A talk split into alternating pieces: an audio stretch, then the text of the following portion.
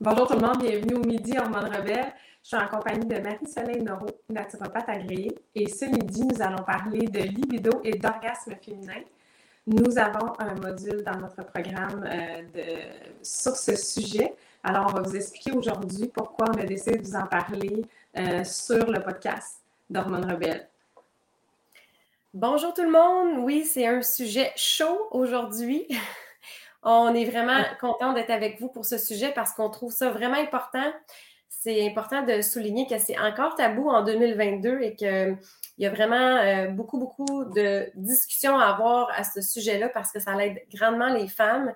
La raison d'ailleurs pourquoi on l'a mis dans le programme, c'est le dernier module.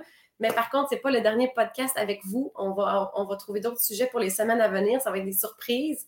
Euh, euh, on, a placé ce module-là, donc libido et orgasme, à, la fin du programme de trois mois parce que tous les systèmes du corps qu'on décortique un à un à chaque semaine avec vous sont impliqués. Donc, il y a plusieurs mhm. raisons qui, peuvent affecter votre libido à la hausse ou à la baisse.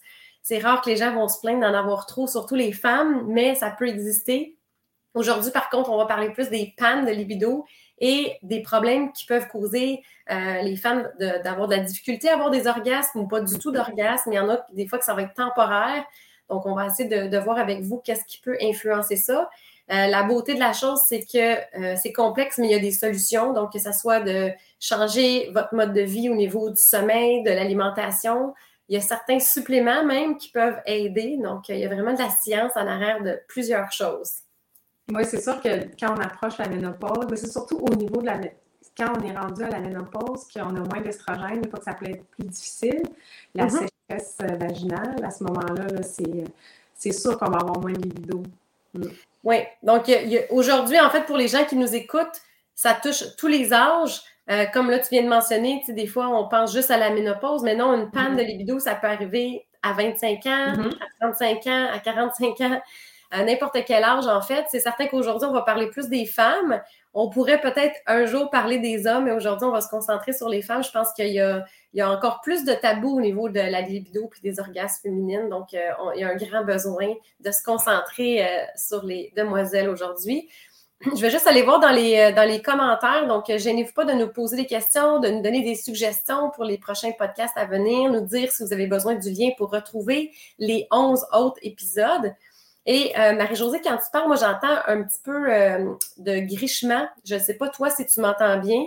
Je vais aller voir dans les commentaires s'il y a quelqu'un qui nous a euh, dit est-ce que vous pouvez nous dire si vous nous entendez bien? Normalement, on n'a pas de problème de son. On n'est pas, on pas en camping à cet temps-ci de l'année. moi, je t'entends bien, mais on pourrait demander aux gens s'ils nous entendent bien, effectivement. OK, parfait. donc, comme je viens de dire, on va, on va parler de tout ce qui affecte en fait la libido, mais en gros, parce que dans le programme, on va en détail avec vous. Donc, euh, j'aime beaucoup présenter juste les quatre aspects. On va, on va aller dans la, un extrait de la présentation qu'on utilise dans, dans le cours, dans la formation complète. Je vais juste reculer ici. Donc, ça peut vous donner euh, l'eau à la bouche qu'on a vraiment beaucoup, beaucoup de contenu.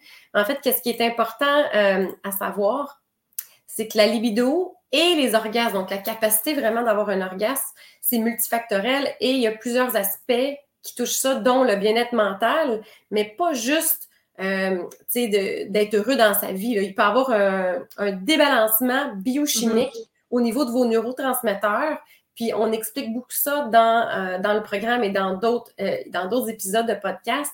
En fait, les neurotransmetteurs, la pas la plupart, mais il y en a plusieurs qui sont fabriqués dans votre intestin. Donc, comme on a parlé dans l'épisode intestinal, qu'il y a un problème au niveau de votre flore causé par un excès d'antibiotiques ou peut-être une mauvaise alimentation qui nourrit pas assez vos bonnes bactéries, il peut avoir un manque de neurotransmetteurs. Par exemple, je pense à la sérotonine qui est assez connue parce qu'il y a beaucoup de gens qui prennent malheureusement des antidépresseurs et mm-hmm. les antidépresseurs, on sait que c'est connu pour réduire la libido, pas tous, mais certains antidépresseurs. Qu'est-ce qui est vraiment ironique, c'est que dans les produits naturels, qu'est-ce qui aide la sérotonine peut aider, en fait, au niveau des orgasmes. Il y a mm-hmm. vraiment des, recherches. C'est très multifactoriel encore, ça dépend de votre niveau de stress. Il ne faut pas combiner, en fait, la médication comme vos antidépresseurs avec certains produits naturels. Donc, ça, informez-vous toujours avec votre pharmacien avant de prendre quoi que ce soit si vous prenez de la médication. Mais il y a vraiment des études qui ont démontré le lien entre certains neurotransmetteurs et le bien-être sexuel. Fait que ça, c'est vraiment intéressant et ça peut être modulé par l'alimentation et certains suppléments. Mm-hmm. Euh, Marie-Josée, je sais que toi, tu aimes beaucoup parler de, l'hormone euh, oxytocine, donc ça fait partie quand même des, neurotransmetteurs qui peuvent être aidés. D'ailleurs, euh, avant le podcast, tu m'expliquais à quel point que les gens oublient que c'est mm-hmm. important la sexualité, pour, pour le bien-être global, puis c'est comme un cercle vicieux, hein, quand les femmes on arrête d'avoir des relations sexuelles, soit par justement une baisse de libido ou par une absence de conjoint, euh, on dirait qu'après mm-hmm. quelques mois, hein, ça, baisse beaucoup. Hein? Ben oui, il y a plusieurs experts américains. Je, suis des gynécologues américaines qui sont super intéressantes, dont il y en a une qui s'appelle Sarah Gottfried, qui est une, qui est une euh, gynécologue euh, qui a fait son cours à Harvard. Mm-hmm. Et elle, elle explique que l'oxytocine, donc l'hormone du hug, l'hormone justement du, de l'orgasme, euh, c'est la mère de tous les hormones. Donc, c'est la mère, c'est la première qui fait découler, donc qui fait la cascade de tous les autres hormones. Donc, je pense qu'il y a beaucoup de femmes qui ont mis ça de côté puis se sont dit c'est pas grave, j'ai pas vraiment de libido, j'en ai moins, je fais moins l'amour, mais ils oublient que le déclenchement de l'orgasme, ça fait partie de la santé optimale. Tu pourrais peut-être plus euh, mm-hmm. Oui, vraiment. Donc, c'est pour ça qu'on s'attarde beaucoup au point 1, mais bien-être mental. Il y a même des auteurs euh, comme euh, Naomi Wolf qui a écrit le livre Vagina, qui est un de mes livres préférés, que je mm-hmm. conseille autant aux hommes qu'aux femmes d'ailleurs. Donc, si votre conjoint nous écoute aujourd'hui, pour comprendre le lien entre le vagin puis tout mm-hmm. ce qui se passe au niveau euh, sexuel et le lien cerveau. Puis à quel point que chez la femme, c'est même important pour l'équilibre mental, la créativité. Des, euh, des, artistes qui vont témoigner qu'après des orgasmes, ils vont avoir euh, plus justement de créativité, qui vont avoir eu des idées. donc, c'est vraiment, vraiment important. Il y a même d'autres auteurs qui disent que pour le bien-être psychologique de la femme, ça prend une moyenne de 200 orgasmes par année. C'est ça le calcul. Ça serait, ça serait un débat de savoir est-ce que vous êtes capable d'en avoir seul ou est-ce que ça prend quelqu'un dans mm-hmm. votre vie. Euh, donc, ça, par contre, je n'ai pas les, statistiques, mais c'est quand même intéressant de voir qu'il y a vraiment, vraiment un lien avec la santé euh, psychologique, puis qu'un ne va pas sans l'autre. Des fois, ça va affecter négativement mm-hmm. euh, au niveau des organes génitaux, mais si ça ne va pas bien au niveau des organes génitaux, ça, ça peut affecter vraiment, vraiment l'humeur, puis jusqu'à la motivation, créativité. Donc, c'est. Oui, exactement. Oui, il, y a vraiment euh, un monde à découvrir au niveau de la, sexualité euh, féminine. Je pense que c'est un peu plus complexe que chez l'homme, mais c'est pas à dénigrer qu'il y a plein de choses à apprendre aussi euh, chez l'homme. On fera peut-être un spécial un jour, spécial masculin. Est-ce qu'il y a des jours dans le mois où on est plus porté? Mais je le sais que oui, oui. je veux que tu Oui, bien justement, je veux absolument parler du cycle parce que c'est quelque chose qu'on a mm-hmm. vraiment remarqué avec le groupe Hormones Rebelles, puis moi en pratique privée depuis 11 ans. Je réalise que les femmes, il y en a plusieurs qui ne comprennent pas bien leur cycle, puis qu'est-ce qui se passe à quel moment au niveau de l'ovulation, qui ne portent pas assez attention. Puis je pense que mm-hmm. d'écrire un calendrier ou d'avoir une application, c'est vraiment euh, très, très, très bénéfique pour comprendre puis respecter son cycle au niveau de la libido. Fait qu'on va y revenir tantôt. Euh, au niveau du deuxième point que je voulais mentionner aujourd'hui, c'est sûr que tout ce qui affecte votre corps physiquement, donc les hormones, bien entendu, qu'on parle depuis le début du podcast, la thyroïde qu'on a parlé à épisode 9, je crois que c'était. Euh, ensuite, la circulation. Donc, pareil comme les hommes qui prennent, par exemple, ben du Viagra pour avoir des meilleures érections, ben, si la femme a un problème de circulation mm-hmm. sanguine, si vous le savez déjà que vous avez un problème de circulation, que vous avez toujours les mains froides, les, pieds froids, ben, ça se peut que le sang ne se rende pas bien pour irriguer parce qu'il ne faut pas oublier que le clitoris, à l'origine, c'est les mêmes tissus que le pénis. Donc, si le, clitoris n'est pas bien irrigué de sang, ça se peut que ça l'affecte euh, le désir et la capacité d'atteindre l'orgasme. Donc, il y a vraiment un facteur là, santé. Donc, le plus que vos tissus circulatoires vont être en santé, mm-hmm. le plus que vous mangez des choses qui aident la vasodilatation, si on en parle aussi dans, plusieurs euh, parties du programme. Puis la thyroïde, comment ça influence la libido? Oui, la thyroïde, en fait, c'est que ben, ça va causer, s'il y a des problèmes de thyroïde, ça va causer de la fatigue, ça peut causer un blocage au niveau du mécanisme de, de en fait, de toute la communication qu'il y a entre le cerveau puis les ovaires, parce que, veux, pas, la thyroïde, c'est un chef d'orchestre. Donc, euh, si la thyroïde va pas bien, votre corps sera pas nécessairement fertile.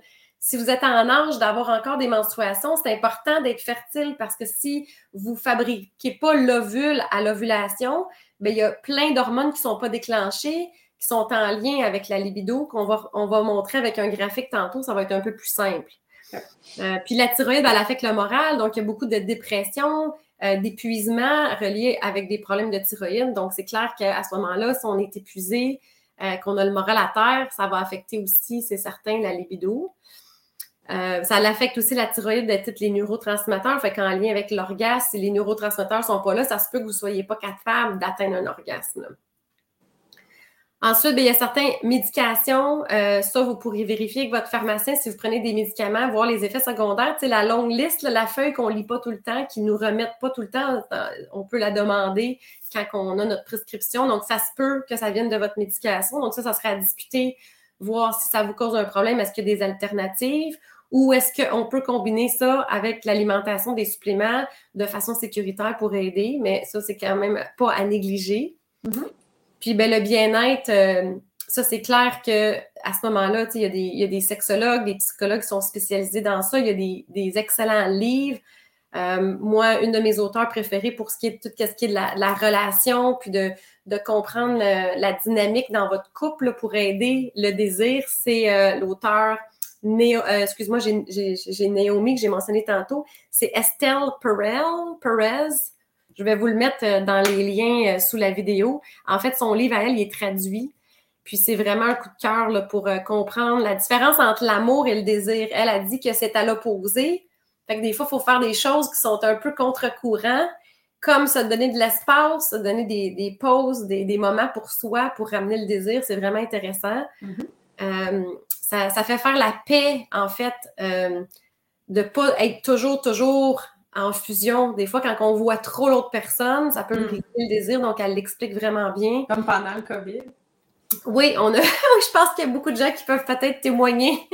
Est-ce que la, est-ce que est-ce que la pandémie puis le confinement a aidé ou nuit à votre sexualité? Je pense que ça l'a peut-être aidé au début, mais peut-être pas sur le long terme. Effectivement. Euh, Marie-Josée, avant que je monte, je rentre dans le cycle menstruel, euh, puis euh, qu'on prenne peut-être les, commentaires des gens qui, qui, vont peut-être qui vont peut-être avoir le courage. Je sais que c'est tabou, que c'est gênant de parler de ça, mais gênez-vous pas si vous êtes à l'aise de, donner vos commentaires ou vos questions. Euh, là, on, va parler bientôt du, cycle pour le comprendre, mais je veux vraiment répéter que c'est à tout âge parce que, comme Marie-Josée, tu témoignes des fois de ton âge puis qu'est-ce que tu as fait. Donc, même si vous n'êtes plus nécessairement en âge d'avoir des bébés, euh, il y a des femmes qui ont encore des ovulations dans la cinquantaine, si vous n'avez pas encore eu une ménopause. Et mm-hmm. puis, euh, à ce moment-là, il y a des choses que vous pouvez faire pour vous aider. Puis, si vous êtes en ménopause, à ce moment-là, ça ne veut pas dire qu'il n'y a rien à faire non plus. Comme tu as mentionné tantôt, la, la, santé au niveau vaginal, la, s'assurer qu'on prend des choses au niveau de l'alimentation ou en supplément pour aider à préserver la santé du vagin ou qu'on consulte en hormonothérapie avec notre médecin si on a mm-hmm. besoin. Il y a des cas trop graves, des fois, qui ont vraiment besoin de prendre des, hormones euh, qui vont être insérées directement au niveau du vagin parce que veut, veut pas, c'est des tissus qui sont fragiles, fait que si on les entretient pas, ça peut euh, avoir des déchirures, des douleurs. Mm-hmm. C'est certain que ça l'aide pas. Oui, exactement. Euh, oui, donc dans le. Hein, à ce moment-là, au niveau. Pardon, excuse-moi? C'est de l'estrogène. Ça peut être de l'estrogène, euh, ça peut être aussi l'acide hyaluronique. on entend beaucoup mm-hmm. parler d'acide hyaluronique dans les crèmes pour le visage, mais il y a, des, traitements à ce niveau-là aussi. donc, des fois, ça, oui, ça peut être hormonal, mais ça peut être vraiment que les, tissus vont se détériorer. On, on, sait qu'avec la baisse d'estrogène, il y a une baisse de collagène. Euh, fait que tous les tissus sont affectés, en fait. Là. Fait qu'il y a plusieurs choses à explorer euh, au, niveau, au niveau médical. Mm-hmm. Puis dans la supplémentation aussi, euh, des fois d'avoir une bonne flore vaginale, donc euh, tu sais que oui. ait bon probiotique, en fait, ça aussi, ça peut aider à rééquilibrer le pH mm-hmm. pour que ça aille bien dans ce département-là. Il y a des, euh, des oméga spéciaux qu'on peut prendre soit oral ou même en gélule vaginale qui peuvent aider. Fait qu'il y a vraiment plusieurs choses. Fait quittez pas, même si on parle du cycle menstruel, parce qu'il y a vraiment plusieurs choses à faire, peu importe votre âge. Euh, on a parlé aussi du, euh, Dutch test dans le, dernier module. Donc, ce test-là aussi mesure les métabolites, donc quelle sorte de, molécules d'estrogène que vous faites une fois que vous avez utilisé votre hormone, que ce soit naturel ou pris oralement. Puis ça, dépendamment de votre génétique, vous allez produire plus ou moins de la lubrification. Fait que ça aussi, c'est de ne pas prendre ça personnel. Il y a des femmes qui vont lubrifier plus que d'autres, mais ça vaut la peine quand même de porter attention à ça pour la santé vaginale, pour qu'il n'y ait pas de mm-hmm. douleur, qu'il n'y ait pas de déchirure. Donc, il y a plusieurs choses à, considérer à, ce niveau-là. Super intéressant. Oui, ben c'est ça, c'est comme tabou. Puis, tu sais, qu'est-ce qui est triste, c'est qu'il y a beaucoup de femmes qui abandonnent. Je, vais passer tout de suite à la, la diapo euh, de, du cycle menstruel. tu sais, moi, j'ai vu des femmes, des fois, pas avoir de relations sexuelles depuis 15 ans dans mon bureau. Puis c'est une des raisons pourquoi j'avais parti la naturopathe du sexe. Parce que qu'est-ce que j'ai remarqué? C'est que ces femmes-là, souvent, avaient plus d'anxiété, euh, moins de joie de vivre, euh, vraiment, euh, tu sais, beaucoup de petits problèmes là, en lien avec le sommeil, le, le, bien-être, le lâcher-prise. Mm. J'ai vraiment vu qu'il y avait quelque chose d'anormal. Puis les femmes vont pas chercher autant d'aide que les hommes. C'est un peu ça qu'on veut mettre en lumière, de, que, ça vaut vraiment la peine, puis qu'il y a plusieurs solutions euh, aujourd'hui. C'est sûr que là, ceux qui nous écoutent sur YouTube, ils ont le visuel, mais pour ceux qui nous, écoutent, qui nous écoutent dans un podcast, ils n'ont pas de visuel, mais qu'on va essayer quand même de vous expliquer, c'est le cycle mm-hmm. menstruel que vous connaissez quand même. Ben oui, soit qu'ils soit viennent nous chercher sur YouTube puis qu'ils vont chercher à minute 16, 16 euh, minutes 30 pour voir le visuel. Euh, sinon, vous pouvez aussi taper sur Internet, dans le fond, euh, comme sur Google Images. Si vous tapez images de cycle menstruel incluant testostérone, progestérone, ça va être celle qui va être le plus complète. Des fois, on va voir le cycle menstruel, mais il y a, certains graphiques qui ne vont pas mettre la testostérone. Donc ici, mhm. on avait choisi euh, une image qui appartient à un site web qu'on on l'a laissé en haut à droite pour le, droit d'auteur, mais qui expliquait vraiment bien. Donc, c'est quelque chose qu'on prend le temps de vous expliquer dans le programme parce que c'est vraiment important, surtout en, en préménopause, comme Marie-Josée euh, va vous parler après, il y a vraiment des choses quand même encore à faire. Mais on voit même des femmes dans la vingtaine, si vous êtes trop stressé ou si, jamais vous avez pris la pilule ou d'autres médicaments qui ont peut-être bloqué pendant un certain temps, des fois, il faut aider à ramener le cycle normal. Euh, il y a des femmes qui ont des problèmes aussi avec euh, les ovaires polykystiques. Mm-hmm. Ça aussi, c'est des choses qui peuvent être améliorées par l'alimentation parce que c'est très, très relié euh, aux glucides et au sucre. Mm-hmm. finalement, euh, qu'est-ce qui est important aujourd'hui de noter, c'est quand vous commencez vos menstruations, donc quand il y a vraiment l'écoulement du sang, euh, c'est jour 1. donc, ça, ça va durer entre 3 jours à 7 jours en moyenne, dépendamment de la femme. Donc, ça ne dérange pas. Ça se, peut, ça se peut que ce soit votre norme. Il y a des femmes, des fois, qu'en vieillissant, ça devient plus court. Il y en a que ça devient plus long. Je parle du saignement. Mais si on parle de votre cycle, donc le terme cycle, le, la durée du cycle, à ce moment-là, ça va être vraiment entre la journée, la première journée que vous saignez jusqu'à l'avant-dernière journée avant que vos menstruations recommencent. Donc, le, la moyenne, comme c'est écrit ici, c'est 28, mais ça se peut que votre norme à vous soit 26. Il y en a que la norme, c'est 30. L'important, c'est de savoir c'est quoi votre norme à vous, puis de le mm-hmm. noter le plus possible à chaque mois pour savoir est-ce que vous avez quelque chose qui est quand même assez stable ou est-ce que ça fluctue vraiment beaucoup. Il y a beaucoup d'applications pour, euh, pour essayer de, comprendre notre cycle et de marquer, dans le fond, euh, la, première, la première journée de nos menstruations. Mais ce qui est plus facile aussi, c'est dans santé de, le, de Apple Health qu'on a à peu près tous sur nos téléphones. OK. Oui, il y a aussi, euh, il, y en a, d'autres, si jamais ceux, qui n'ont pas Apple, il y a PayTracker qui est gratuit, mm-hmm. qui est vraiment bien fait aussi. Vous faites juste cliquer la journée, vous commencez vos règles, puis à ce moment-là, ça calcule pour vous. Euh, fait que c'est vraiment intéressant. Au niveau de la libido, il faut comprendre que c'est quand même influencé par plusieurs hormones. Tantôt, on a parlé des, neurotransmetteurs, mais c'est quand même influencé euh, particulièrement par la testostérone qu'on n'entend pas mm. parler beaucoup chez la femme. Mais les femmes fabriquent aussi de la testostérone. C'est certain que c'est moins en grande quantité qu'un homme.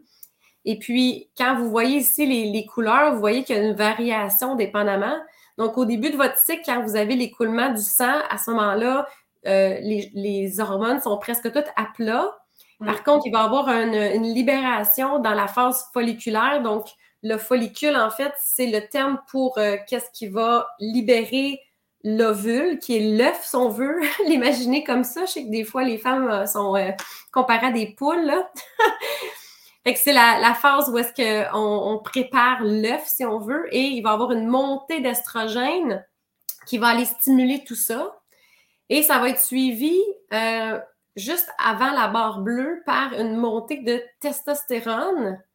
Et ensuite, il va y avoir une élévation d'une hormone qui est sécrétée à partir de votre cerveau, qui est la LH, Luteinizing Hormone, qui va aller dire à votre corps d'aller euh, libérer euh, l'ovule pour l'ovulation.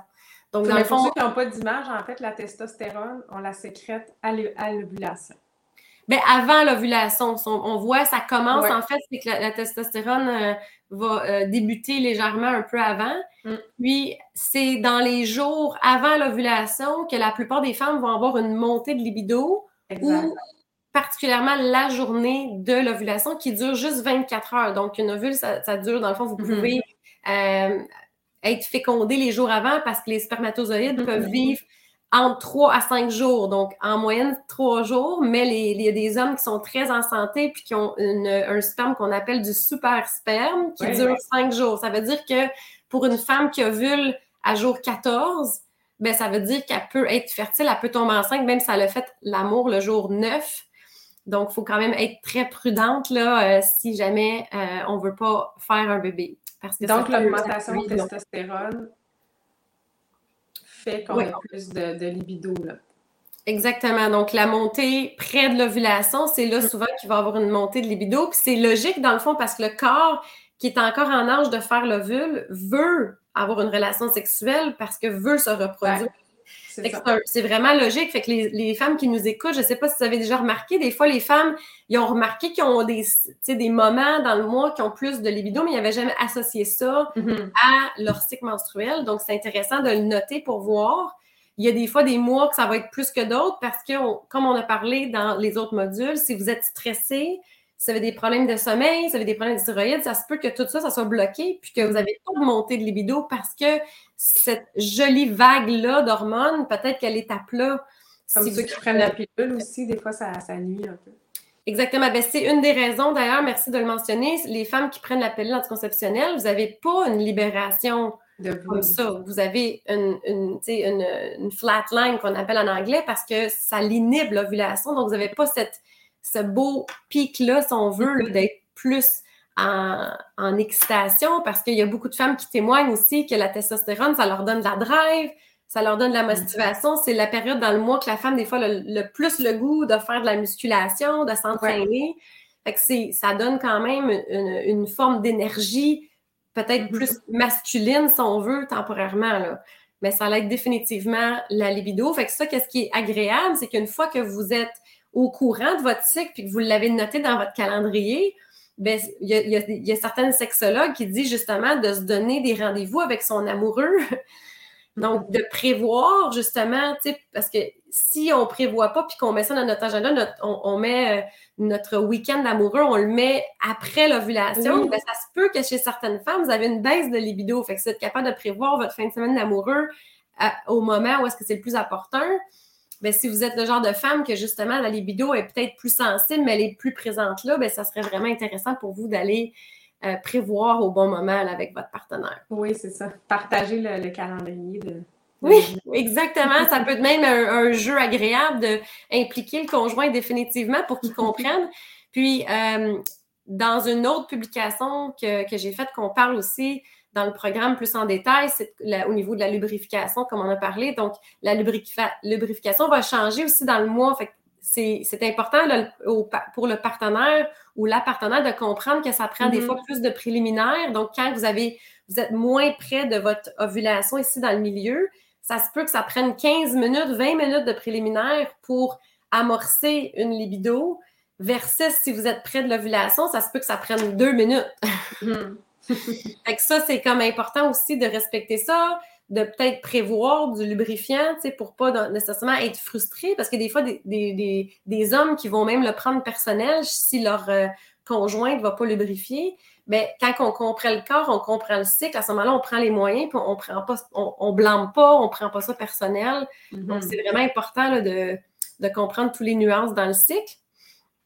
Euh, Marie-Josée, avant ton témoignage, je veux juste finir qu'après l'ovulation, il va y avoir une montée de progestérone, comme on expliquait dans d'autres modules, si tout va bien. Donc, si vos, ovaires sont encore fonctionnels, si votre mitochondrie, qui est les petits fourneaux cellulaires qu'on peut imaginer là, vraiment comme vos, euh, vos euh, c'est ça, un fourneau, est-ce que ça brûle du bois? Mais quand on brûle du bois, on fabrique de l'énergie, mais on fabrique aussi notre progestérone.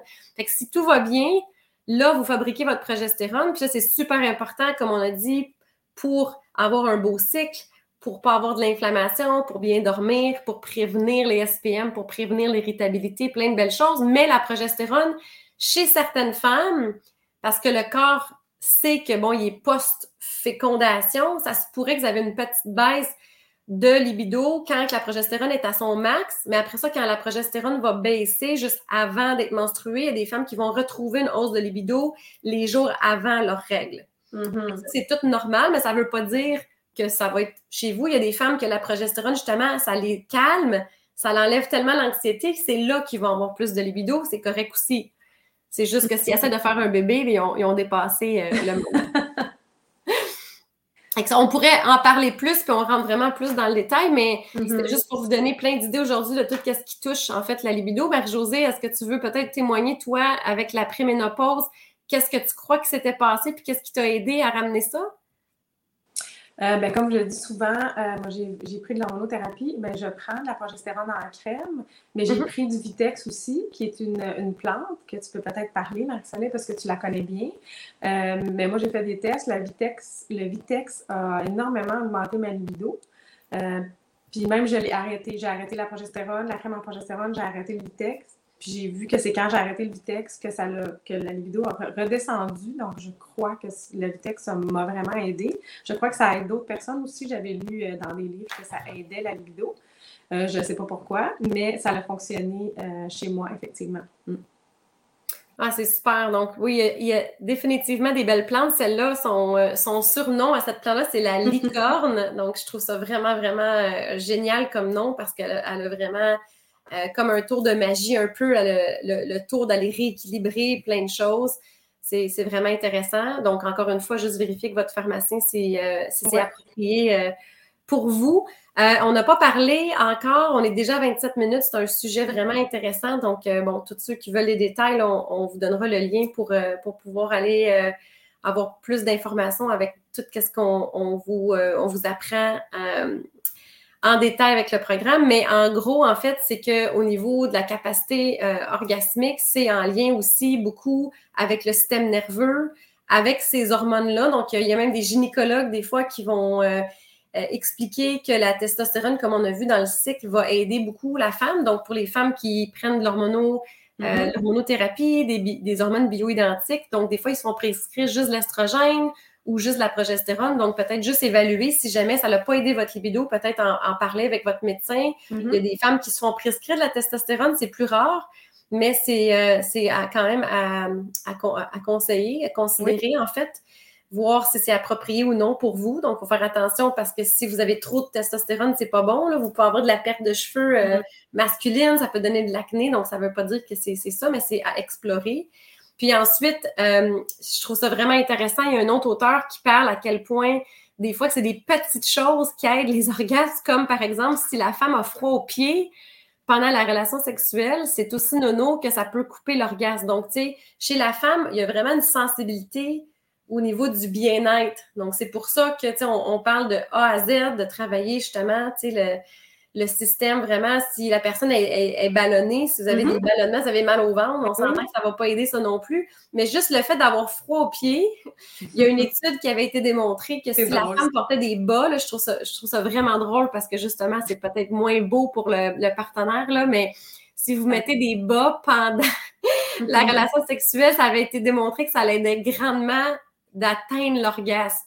Mais tu sais, il faut regarder le mécanisme à l'arrêt de ça. Je vous dis pas nécessairement de porter des bas, mais si vous avez froid pendant la, relation sexuelle, si vous n'êtes pas bien parce que vous avez mal à mm-hmm. quelque part, si vous êtes stressé de votre journée, que vous n'avez pas réussi à vous détendre, donc vous n'avez peut-être pas fait des, techniques de relaxation ou quoi que ce soit, bien, tu sais, des fois, c'est des petites affaires comme ça qui peuvent faire en sorte que ça l'affecte l'orgasme. Mais il y a tout un jeu aussi au niveau des hormones et des neurotransmetteurs qu'on peut vous aider à atteindre plus en détail. C'est sûr qu'on n'a pas parlé d'alimentation, mais moi, je dis toujours qu'il y a certains aliments qui aident la mm-hmm. libido, mais il y a aussi plein d'aliments qu'on ne devrait pas manger. Comme tu dis, si on est ballonné, si on a trop mangé, c'est trop lourd, on n'a plus d'énergie, on est fatigué, on a juste envie de dormir. Mais ça, ça aide pas du tout la libido. Exact. Donc, euh, ah, il y a quelqu'un qui dit que le son euh, est moins bon pour toi. Peut-être si tu, la prochaine fois, si tu peux parler un petit peu plus fort pour la suite.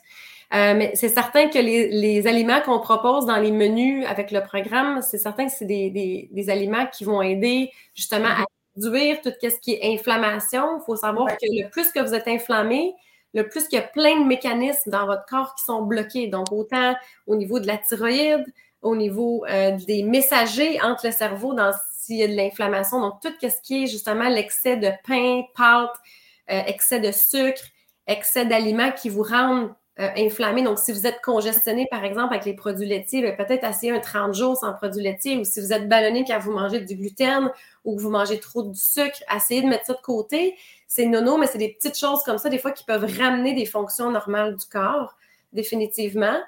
Euh, il y a des, aliments, comme tu dis, euh, qui peuvent aider la circulation. Donc, je pense à la, betterave, qui aide aussi, on en parle au niveau du foie, qui aide même contre la constipation. Donc, la betterave, si vous la mangez ou si vous l'utilisez comme en, smoothie ou en poudre, euh, mm-hmm. au moins une heure, une heure et demie avant la relation sexuelle.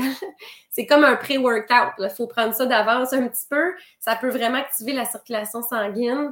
Euh, on le sait que les légumes verts aussi contiennent des molécules qui aident l'oxyde nitrique, qui aide la vasodilatation. Mm-hmm. Donc, autant betterave que légumes verts. Fait si vous mangez vraiment bien varié, coloré, c'est nono, mais ça peut vraiment aider les sensations au niveau euh, du clitoris pour aider l'orgasme. ça, ça peut aider autant les hommes que les femmes. ouais. Convaincre votre conjoint de manger euh, une belle, euh, une belle salade d'épinards avec des morceaux de betterave. Oui, c'est ça. Est-ce qu'il y a quelque chose d'autre qui te vient en tête, Marie-Josée, au niveau des, aliments? Il y en a plusieurs. En fait, il y a, des, mythes un peu, même des fois, au niveau des, aliments aphrodisiaques. Moi, je pense que c'est vraiment plus un tout. Est-ce qu'il y a quelque chose d'autre qui te vient en tête? Ben là, je suis comme toi, même si on dit les huîtres, tout ça, moi, je pense que tout ce que tu viens de dire, ça fonctionne vraiment mieux. Oui. Mais le mythe avec les huîtres, on peut peut-être finir avec cette explication-là parce que ça touche aussi autant les hommes que les femmes. En fait, les huîtres, c'est un des, des, aliments les plus complets au monde. Malheureusement, des fois, les huîtres peuvent contenir des métaux lourds. Donc, si jamais vous êtes un amateur ou une amateur d'huîtres, juste peut-être écouter notre épisode sur la détox, savoir quoi faire. Euh, puis euh, de vraiment s'occuper de votre foie, puis de, s'assurer que vous êtes capable d'éliminer. Par contre, les huîtres, c'est vraiment riche en plein de minéraux, dont le zinc. Le zinc. est super important pour votre système hormonal, donc autant pour la thyroïde que pour la fabrication de la testostérone, pour la conversion de la testostérone. Euh, donc, définitivement, puis c'est bon pour les tissus, c'est bon aussi pour tout ce qui est de de la peau, du système immunitaire, euh, euh, du, cerveau qui est neurotransmetteur, le zinc aussi. Fait que je pense que c'est peut-être pas tant que ça un mythe, mais il y a une explication en arrière quand même au mm-hmm. niveau des, des huîtres. Là, c'est, parce que c'est super nutritif. On pourrait, on pourrait, aller chercher d'autres, euh, d'autres sources de zinc. C'est certain que dans le monde végétal, il faut savoir que même si c'est écrit sur votre paquet de graines de citrouille que vous avez plein de zinc, dans le grain végétal, c'est plus difficile à absorber. vous allez toujours absorber plus les, minéraux comme le zinc euh, en travers euh, une alimentation plus de, viande de qualité. Euh, comme on, explique dans les menus, idéalement des, aliments, des animaux qui sont plus élevés en pâturage. Là. Mm-hmm. Qui mangent de l'herbe. Super. Puis, ben, j'aime ça finir avec euh, le point aussi que la laine va influencer des deux côtés, hein, la, libido, le désir et tout ça. Donc, euh, si vous, vous, occupez de votre alimentation, vous vous occupez de votre foie, de votre digestion, vous n'avez pas de problème de digestion lente, il y a des euh, meilleures chances d'avoir une meilleure haleine. Donc, vraiment, tout est connecté à votre santé sexuelle. Wow. Fait au plaisir de, s'en reparler. C'est un sujet, je trouve, vraiment passionnant et on, pourrait aller plus loin. Donc, euh, donnez-nous vos commentaires. Euh, euh, soyez pas gênés. Si on a, une partie qu'on n'a pas assez développée, on pourra peut-être s'en servir pour d'autres épisodes. Oui, effectivement. Marquez-nous les sujets que vous aimeriez qu'on parle dans les prochaines semaines. Ça serait intéressant. Puis Marie-Josée, est-ce que tu veux juste en finissant peut-être dire qu'on a une nouvelle cohorte qui part bientôt pour ceux qui veulent être en accompagnement plus serré avec nous? Oui, c'est ça. Dans le fond, le programme Hormone Rebelle recommence fin septembre avec une nouvelle cohorte. Et puis, euh, il y a deux groupes. Il y a des gens qui peuvent faire euh, la formation par eux-mêmes. Puis, il y a des gens aussi qui peuvent bénéficier de notre accompagnement. Donc, c'est le, le groupe VIP. Donc, on vous mettra les liens si ça vous intéresse. Euh, c'est le programme de 12 modules. Donc, on passe à travers pas mal tous les, tous les hormones qui nous affectent, les femmes. Alors, on vous en parle on vous met les liens en bas. Donc, la, différence, dans le fond, c'est que maintenant, les gens peuvent faire partie de la cohorte, vraiment avoir un accompagnement pour ceux, justement, qui ne veulent pas être trop seuls. Mais le programme, ils peuvent l'acheter juste en enregistrement s'ils ne veulent pas nécessairement avoir la partie VIP où est-ce qu'on est présent avec eux à chaque semaine. C'est bien ça? Exactement. C'est ça. OK. Génial. Ben, un gros merci à tous. Puis euh, au plaisir d'avoir vos commentaires. Vous pouvez nous écouter en rediffusion à ce moment-là. Peut-être juste euh, nous dire que vous nous écoutez en différé. Euh, puis vous pouvez retrouver tous les autres épisodes sur euh, YouTube en vidéo, sur nos Facebook. Et si vous préférez nous écouter en audio, Marie-Josée, on est rendu sur trois plateformes. Euh, Apple, SoundCloud et puis Spotify. Génial. Donc, on vous souhaite une super belle après-midi. Au plaisir. Merci Marie-Josée. Bye bye.